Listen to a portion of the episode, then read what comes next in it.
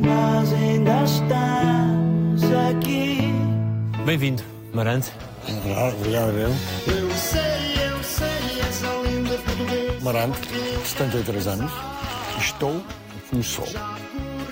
No alto de Outro igual com quem eu quero. Sente-se mais cantor ou ex-futebolista? Eu sentia-me jogador de futebol naquela altura. A partir do momento em que enveredei pela carreira de músico, acabei por começar a cantar, dediquei-me completamente. Eu sou de uma aldeia chamada Barqueiros, que fica a 3 km de Mosão Frio, e lá tinha-se outras atividades, era a barra, o peão, não havia futebol. E nem dinheiro para bolas. Quando vim para o Porto, com 6 anos, então acabei a escola, fui trabalhar, e aos 15 anos, na captação de jovens de jogadores, eu fui ao Salgueiros e fiquei. Viagem de postal. Tem memórias da sua vida até aos 6 anos, quando foi para o Porto, ou só depois? Tenho memórias de tudo. O que é que se lembra? Tanto os meus avós, parte da minha mãe como a parte do meu pai, tinham campos, cultivavam, havia sempre um tanque. O tanque fazia a distribuição da água para regar. E em Val Moreira, que foi o lugar onde eu nasci, o meu avô também tinha um tanque. E então, um belo dia, um rapaz chamado João Mário, fomos beber a água ao tanque. Eu de um lado e ele do outro. Ele desequilibra-se e eu caí, puxou a minha roupa, caímos os dois. E houve uma senhora, chamada Angelina, que estava sentada mais acima um bocadinho e foi buscar, puxou e salvou-me, neste caso. Devia ter uns 4 anos, 4 anos e meio. é? Foi um grande susto. Foi um susto de morte e foi um trauma que não sei nadar. Não é? E se calhar foi por causa disso, não sei. Como é que era a vida nessa infância? A minha vida era uma vida interna, costuma-se dizer, porque o meu pai trabalhava na CP no Porto, a minha mãe era costureira e repartíamos com o meu avô João, que era o pai do meu pai, e andávamos por ali, porque nas aldeias, eh, naquele tempo, a amizade era restrita, porque havia frio no inverno, mesmo até no verão não havia distrações. Divertíamos até antes de, de jantar, depois da escola, a jogar a barra, e depois havia o peão. Era uma disputa um bocado mais complicada.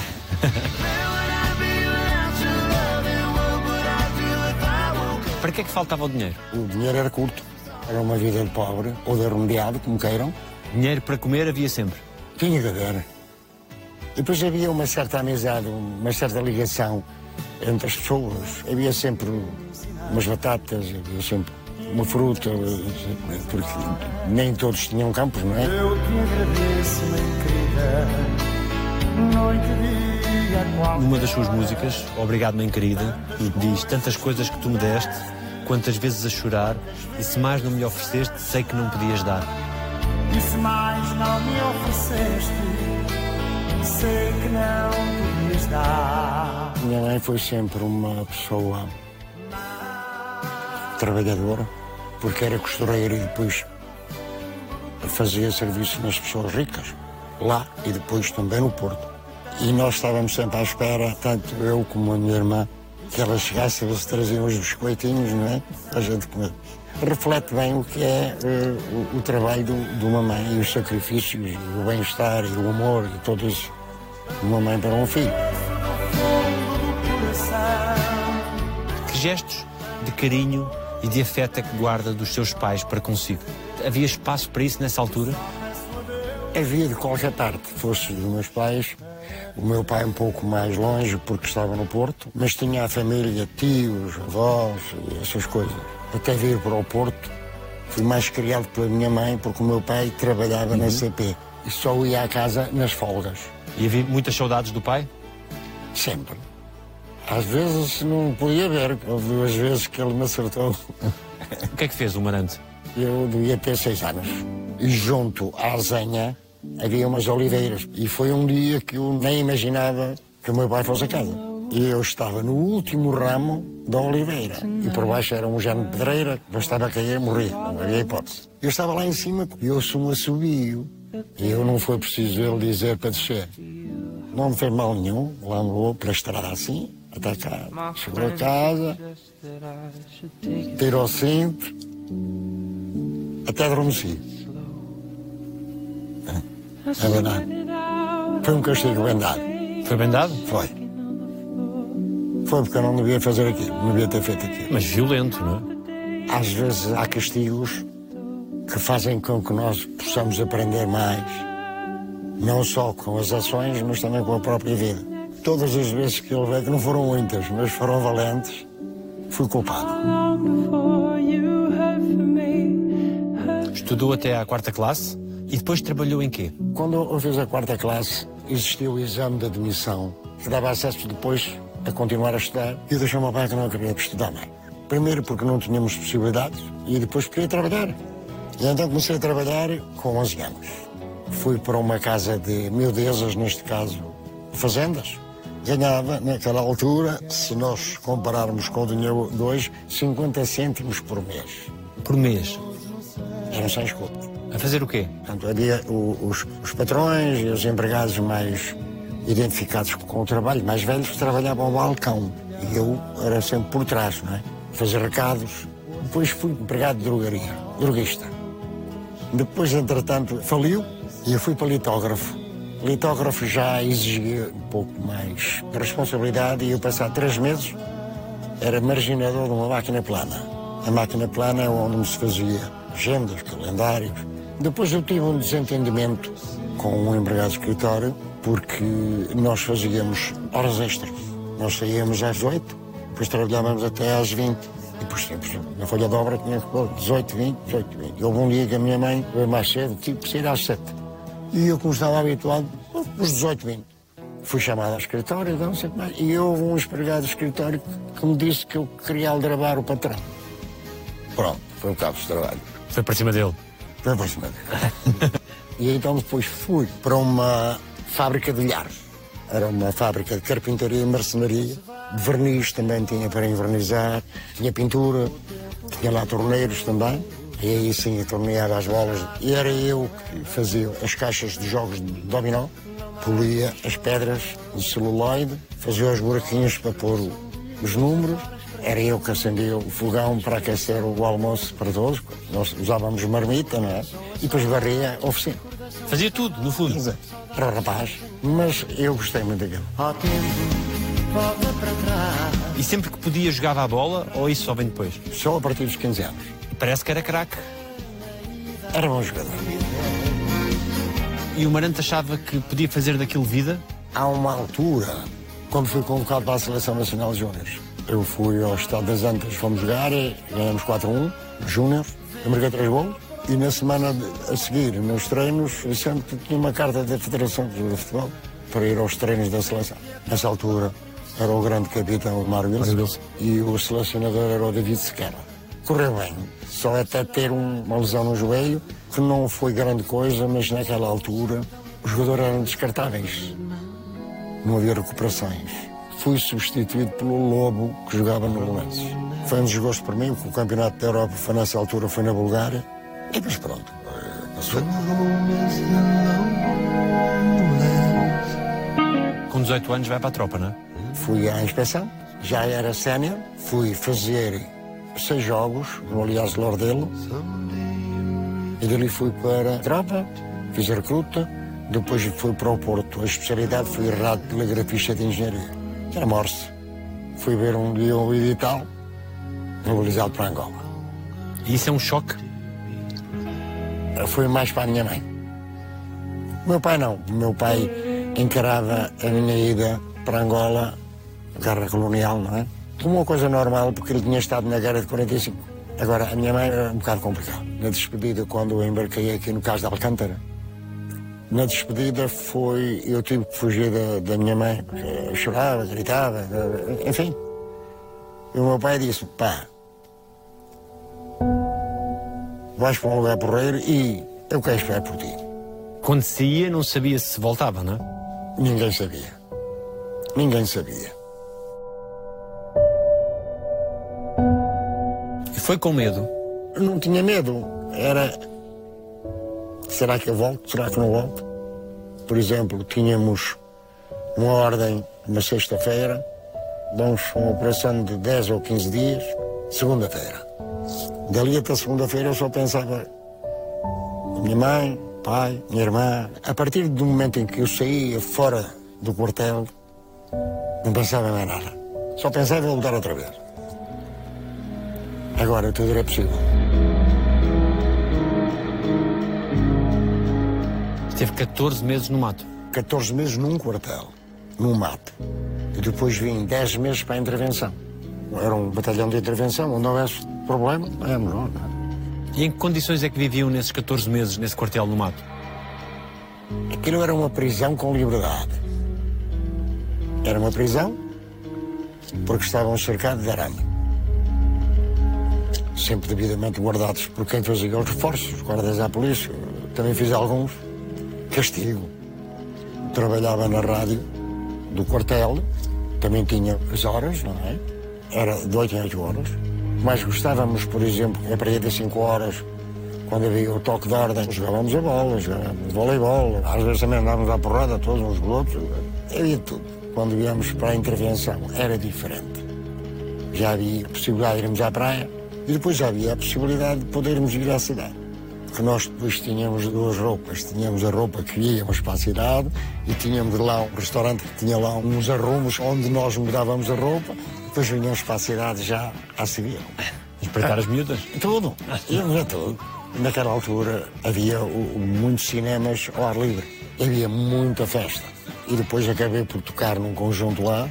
E depois joguei futebol e fui campeão provincial, no Cazenga. Onde conheci e que jogou ao meu lado, meu querido amigo que já faleceu, Aragão Pinto.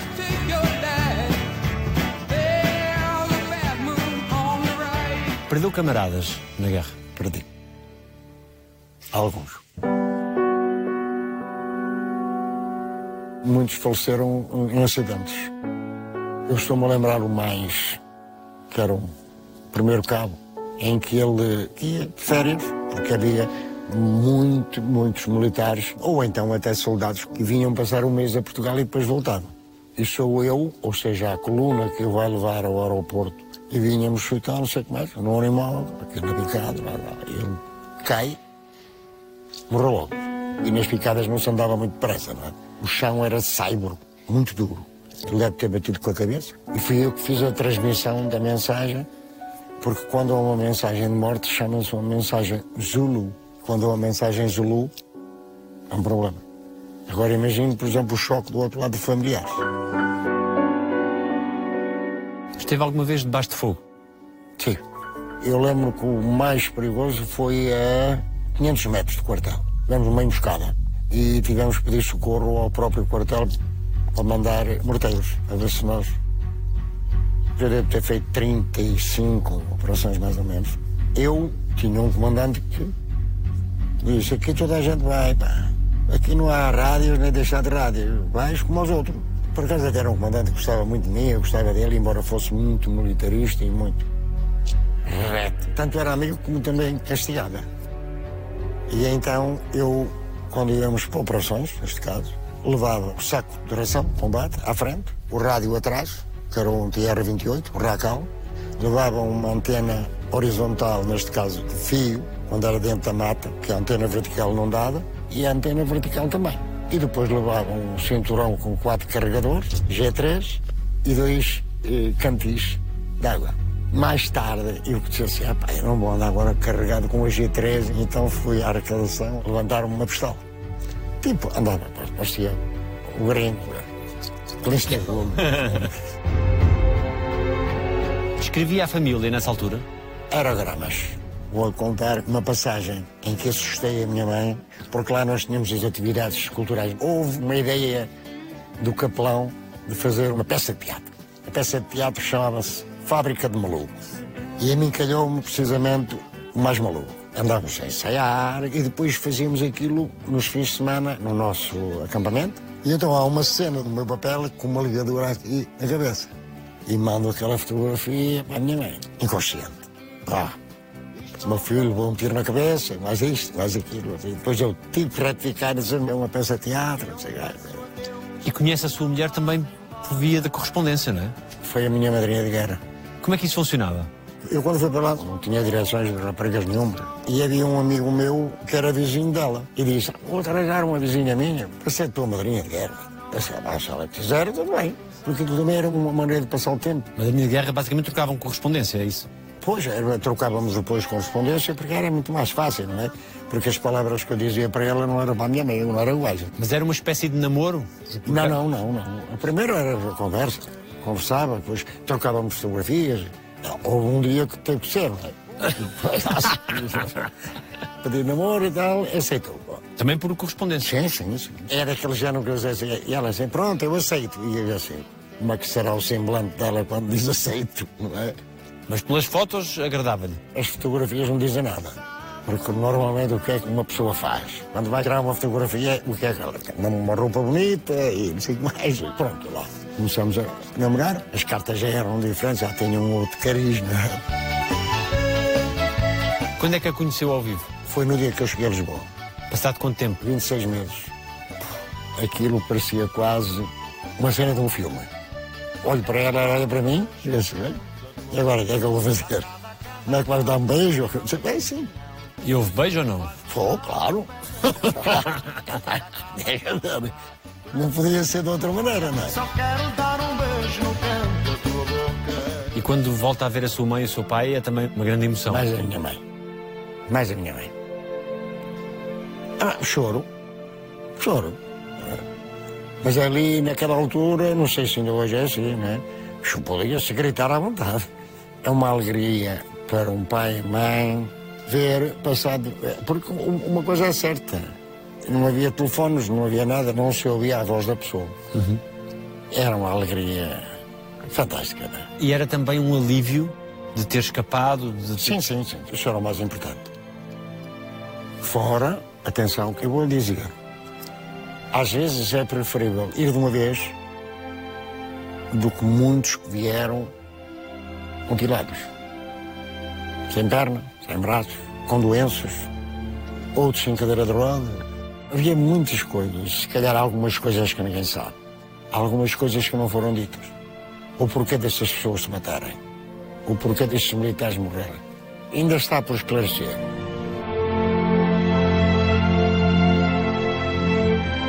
E chega a 15 de maio e casa a 8 de dezembro? 8 de dezembro. Foi rapidinho. Tinha que ser. Naquela altura deram-me um contrato e eu aproveitei para poder casar com a minha mulher. E por necessidade de ter que casar, eu disse, ah, vou aproveitar. E então eu fiz um contrato de 10 contos por um ano. Com os Salgueiros? Sim.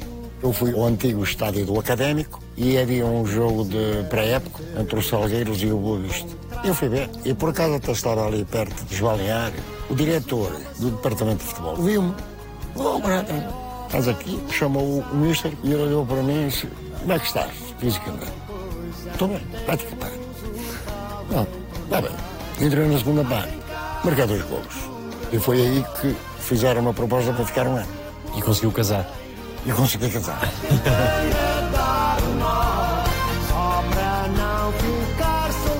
E foi pai cedo também. Porque ela já ia grávida. para não dar nas vistas. E conseguiu, quer com o seu filho Jorge, quer com o seu filho Luís, ter o tempo com eles que gostaria? Ou depois a profissão e as cantorias, etc., não permitiram? Meus filhos são, além de filhos, são amigos. São dois tipos por aí. Nunca interferi no que eles quisessem ser. Cada um tem a sua opção. Nunca os proibi de nada. Mas estava sempre por trás. Estive sempre e continuo a estar. Lembras-te de grandes momentos que tenha vivido com eles? Momentos felizes, quando eram pequeninos? Olha, o momento feliz foi quando nasceram. o Jorge, como é uma diferença de oito anos do Luís, tem muito mais vida, é diferente completamente do irmão. Quando eu gravei um disco que era eu para vocês, eu pedi-lhe a ele para ir comigo ao estúdio, podias cantar. Eu apercebi-me que ele cantava muito bem, mesmo até já naquela altura. E eu disse, eu não quero, não, claro. Mas não quero. Eu fui gravar e ele veio. Eu estava a gravar a Transmontana e ele e disse, oh pai, eu podia meter a segunda voz. Ah pá, então vai experimentar. E foi a partir daí. Mas não foi uma obrigação porque eu impus, não. Ele é que por si.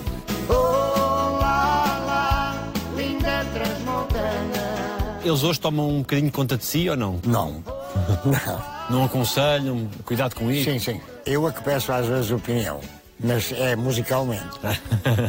Porque o Luís também é o meu produtor. Eu tenho uma ideia, mas basta uma palavra às vezes de uma pessoa que sabe e que, esteja também dentro da música, que às vezes vai salvar a ideia que eu tinha.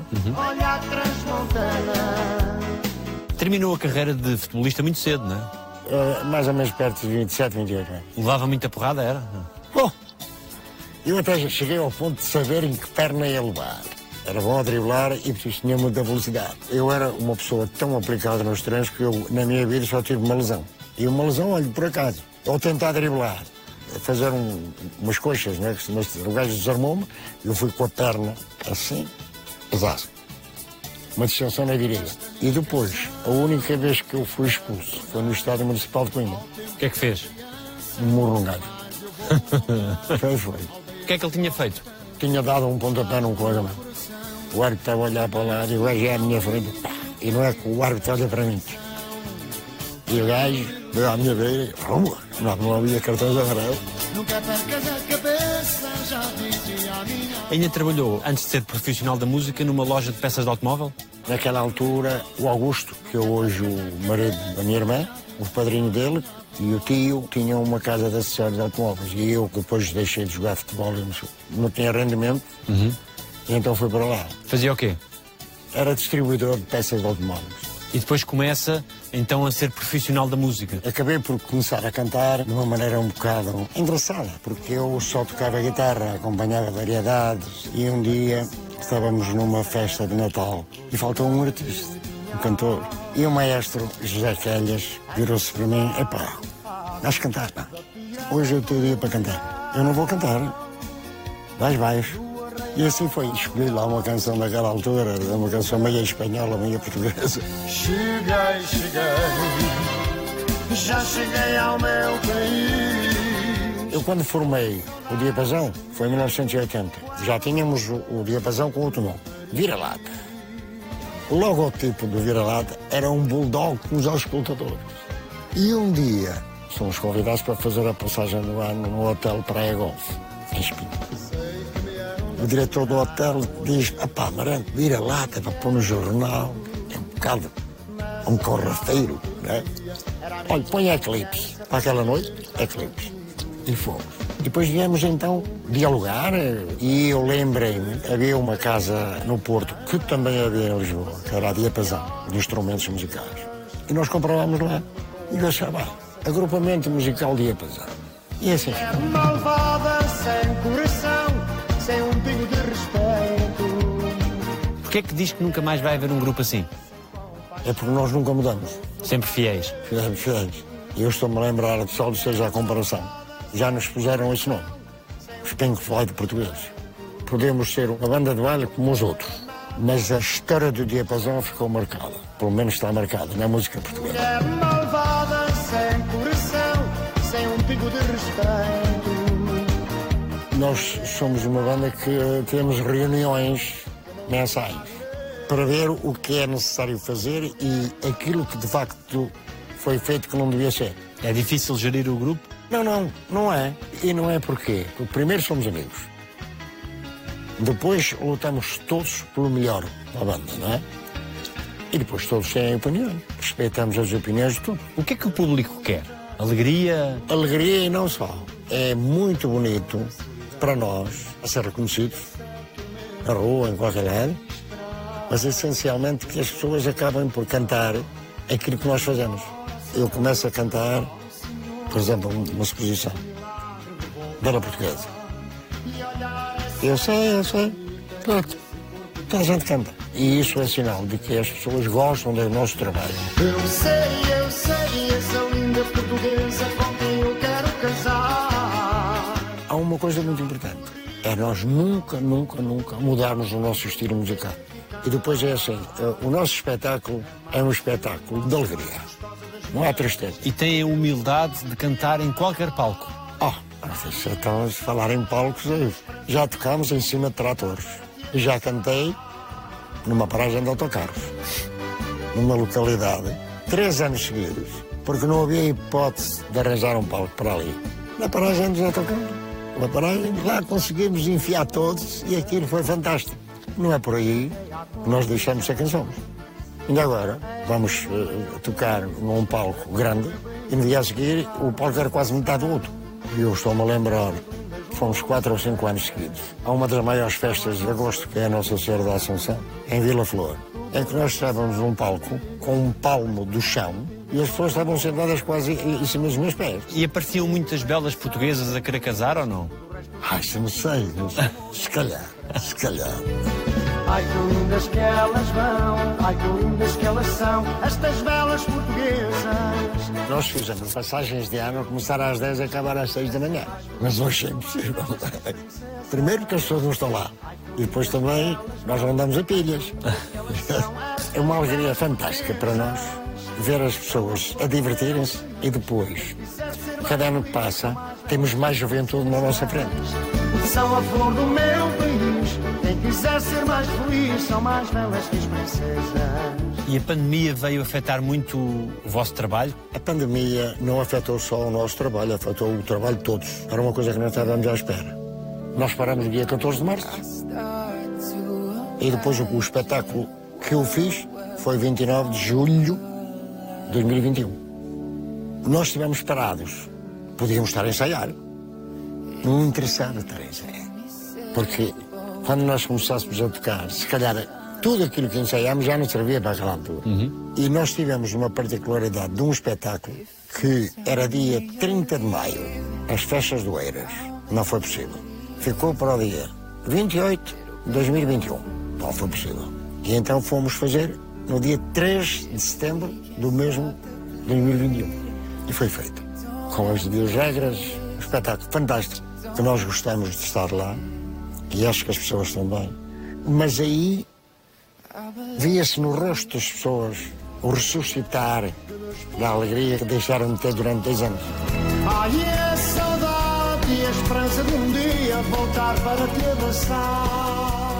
Ainda tem o mesmo gozo de andar na estrada? É uma maravilha. É uma maravilha. É, é. Nós ontem ainda estivemos num num programa de televisão e o meu filho deu uma ideia. Pai, podíamos fazer desta música que tu fizeste um videoclipe. Então, dentro da carrinho, todos a tocar lá dentro e tu a conduzires a cantar. E eu, vamos fazer isso. Mas vamos fazer isso com instrumentos que se compram nas festas. Guitarras de plástico, vai ser assim. A maior alegria é ainda estarmos todos juntos. Os mesmos. E depois é com a satisfação que fazemos a viagem. E depois há outra coisa. Por muito que as pessoas digam, em Portugal não há sítio onde vocês já não foram. Há sempre um que não fomos. Lolita, Lolita, feitiça espanhola da noite a lua o meu sol. É fantástico porque nós somos identificados. E há um cantor internacional que disse uma frase: aquilo que eu mais gosto é que as pessoas saibam quem sou. Foi Júlio Iglesias. Diz assim: eu gosto de ser reconhecido. E sou reconhecido em qualquer bar. Mas eu não, não fico contente, não sei o que mais, mas não é nada que me possa mudar. A Bela Portuguesa vendeu na altura mais de um milhão e meio de cassetes. Foi im- impressionante. E tem disco de platina, vários discos de ouro. A platina temos um. Temos muitos de ouro e prata. Sabe que às vezes vale mais sermos quem somos do que nos dar um prémio que se calhar não condiz connosco. Saiba que o meu grande amor hoje vai se casar. Mandou uma carta para me avisar. Penso um dia deixar de cantar. Eu vou dizer aquilo que eu penso. Eu só vou deixar de cantar quando não puder. Não é até que a voz me doa. Quando eu ouvir que estou a mais, e eu vou utilizar as palavras de alguns jogadores de futebol, quando eu sentir que mando a arrastar, não canto mais. Quando a pessoa tem uma idade que lhe permite continuar a cantar. Se gosta de cantar, canta. Navegar teus sonhos, regar teus sentimentos. Que conselhos é que dá a quem está a começar nesta coisa da música popular portuguesa? que sejam humildes. Só com humildade é que vão lá.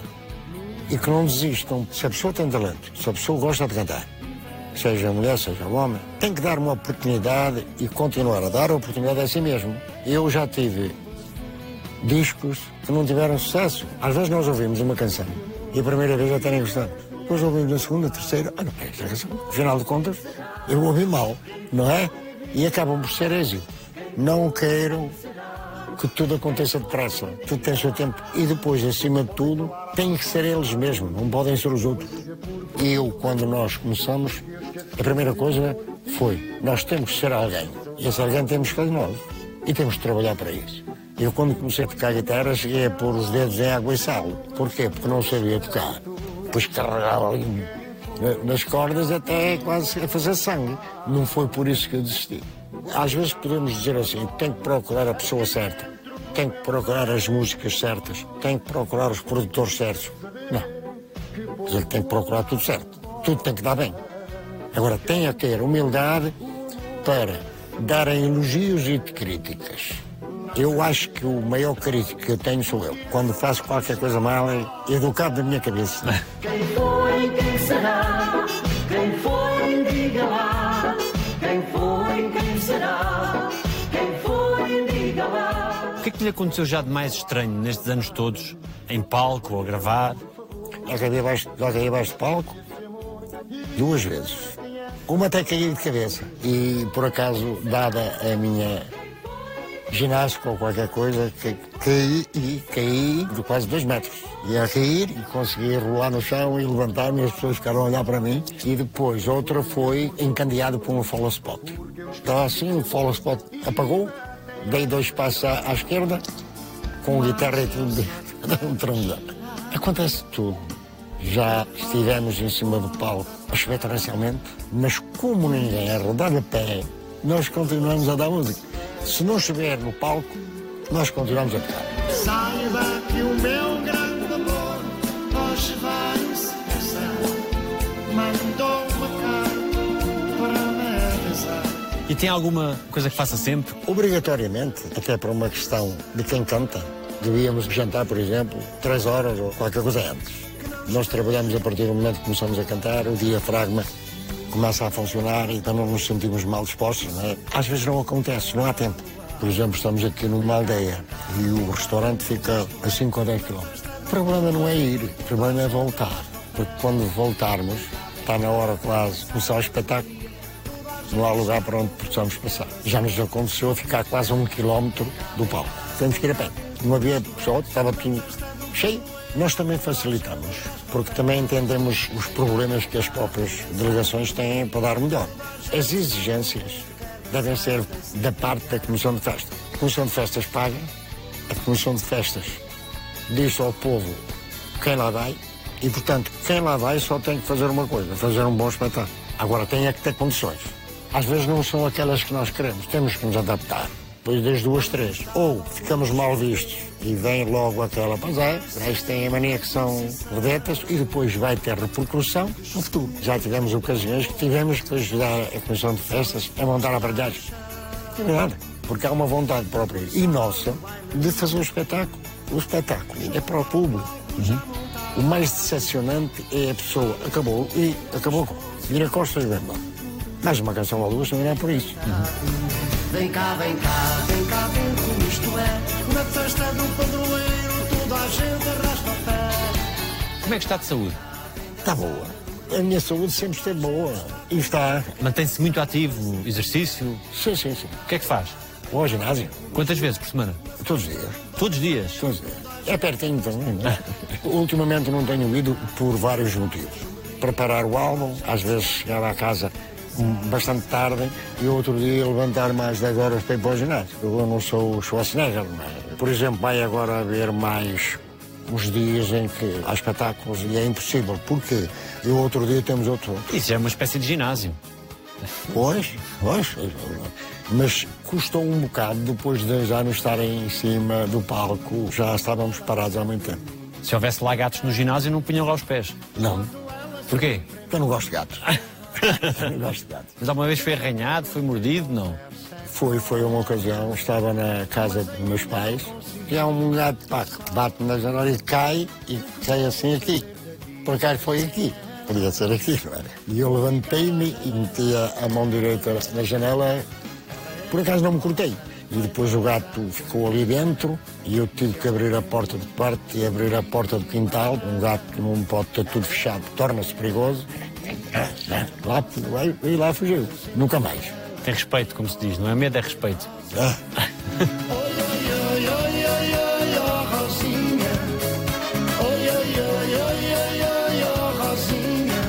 E o que é que sentiu a diferença de não ter continuado os estudos? Por acaso na escola até era um bom aluno. Não me posso julgar se sou uma pessoa muito inteligente ou um pouco inteligente. Mas tudo aquilo que eu aprendi serviu para aquilo que eu faço. A vida ensina-nos muita coisa. O ir para a tropa aprendi muito. Aprendi de tudo. O que é que não se aprende na escola, se aprende na vida? Na vida somos obrigados a viver a vida. E a viver como a vida nos proporciona. Muitas vezes nós utilizamos aquela palavra, desenrasca-te. Quando nós nos sentimos sozinhos, a lutar por nós, temos que nos adaptar. Temos que comer tudo. Às vezes deparamos-nos com situações. Se tivermos um bocadinho de conhecimento, vamos procurar desenrascar e procurar fazer alguma coisa. Se não temos, temos que pedir ajuda. É quem sabe. Há coisas que eu hoje sei e que não aprendi na escola. Onde é que eu na minha terra tinha um, um lápis? Não tinha. Tem um giz e uma lousa. Eu escrevi safado. Aqui depois, aqui no Porto, já havia lápis, já havia canetas, cadernos. Já havia pastas para levar os livros. Neste caso, lá era um- uma saca das batatas, depois fazia-se uma saquinha pequenina. Nós éramos obrigados a cantar o hino nacional. E também tínhamos aqueles professores, que eu por acaso também tive a minha dose, é? levar uns bolitos. é? Uma ocasião levei 40. 40 bolos, 20 de cada mão. Eu tive duas particularidades na escola que me custou caro. Primeiro foi trazer os deveres para fazer no verão e como eu gostava era de jogar a bola, fugia para ali, fugia para lá, o que é que eu fazia? Cheguei lá, meti o caderno em branco no meio, só vai ver aqui três ou quatro ou cinco e depois azar. Ele viu todos, eu estava só tinha as folhas, não tinha nada. Foi 40 bolos ali tal, tal, tal. E depois, foi mais dramático. O professor, que ainda me lembro o nome dele, quem é que fuma aqui? Eu. Com que idade? Tinha 10 anos. Eu? E os seus pais sabiam que fumava? Não. Mas ele chamou a minha mãe e disse. E depois pô Eu que te conheci, com tudo vivi, não me deste nada. Hoje é por ti que chamo, ainda te amo e não Tem saudades de quê? Da família que não tenho. Não me arrependo de nada que fiz até hoje. Voltava a fazer. Tive duas atividades, uma de futebol e agora musicalmente. Dediquei-me tanto a uma como a outra. Uma acabou, tinha que acabar. Começou outra e vai acabar também. Tem saudades dos seus pais? Muito. Não, nu- nunca podia deixar de ter, porque é, é assim. Eu aprendi muito, muito com os meus pais, mais com o meu pai que com a minha mãe. Aprendi muito eh, porque ele me ensinou Claro, aquelas regras básicas que depois nós acabamos por verificar que são fundamentais. E as despedidas deles foram duras. Se eu fizer um balanço entre o meu pai e a minha mãe, foi mais doloroso o meu pai. Porque eu não- a minha mãe não fosse que eu não estivesse à espera.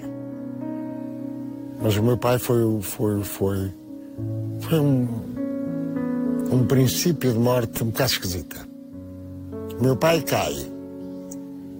Cai para trás desamparado porque agarrou-se a um, a um sinal de stop à, minha, beira da minha casa, onde tantas vezes, centenas de vezes passou ali. E cai para trás e bate com a cabeça contrai um traumatismo craniano. E foi por aí. Meu pai nunca foi doente. Nunca. A minha mãe já foi ao contrário. A minha mãe foi sempre muito doente. Desde três filhos que faleceram ao nascer, nós era- éramos para ser cinco e, e ficamos só dois. E já a parte final, pneumonias, mais isto tudo, e era um poço de, de doença. E depois eh, ficou bastante debilitada e acabou por uma pneumonia Marante tem fé, é um homem de fé. Eu tenho. Eu tenho fé e, e não só. Eu sou uma pessoa que acredita em Deus. O que Deus quiser, não adianta dizermos que não, porque é aquilo que Ele decidir. Não tem medo da morte. Não, tenho medo de morrer. Mas tem que ir, tem. Paciência. Eu gostava de morrer de um momento para o outro. Morrer logo. Ficar a sofrer e fazer sofrer os outros. E que as pessoas depois dissessem o quê? O Marante foi. Ah, isso eles pensam o que quiserem. Eles que pensam o que quiserem. As homenagens ou as festas, os prémios têm que ser dados em vida. É morto não adianta. Estou longe, mas um dia vou voltar e ficar na minha terra de uma vez. Alguém lhe deve um pedido de desculpas? Que eu saiba, não. Quando alguém pede desculpa, é porque tem a obrigação de pedir desculpa. É porque errou. Eu também já pedi muitas vezes, muitas vezes desculpa. Qual foi a melhor coisa que disseram sobre si? Eu tive uma pessoa, uma ocasião, que me disse: Eu tenho orgulho em gostar daquilo que você faz, porque tudo que você faz e conseguiu foi à sua custa. O que é que dizem os seus olhos? De tudo um pouco. Coisas boas, coisas más. É, Mas é assim, eu gostava que os meus olhos continuassem a ver, primeiro, é, que tivéssemos um mundo melhor, evidente, porque não vai assim, não, não vai muito bem agora, mas é que toda a gente, que toda a gente fosse feliz. Muito obrigado. Obrigado eu e queria agradecer. Foi um gosto muito grande estar aqui na sua presença e neste programa. O gosto foi nosso. Muito obrigado.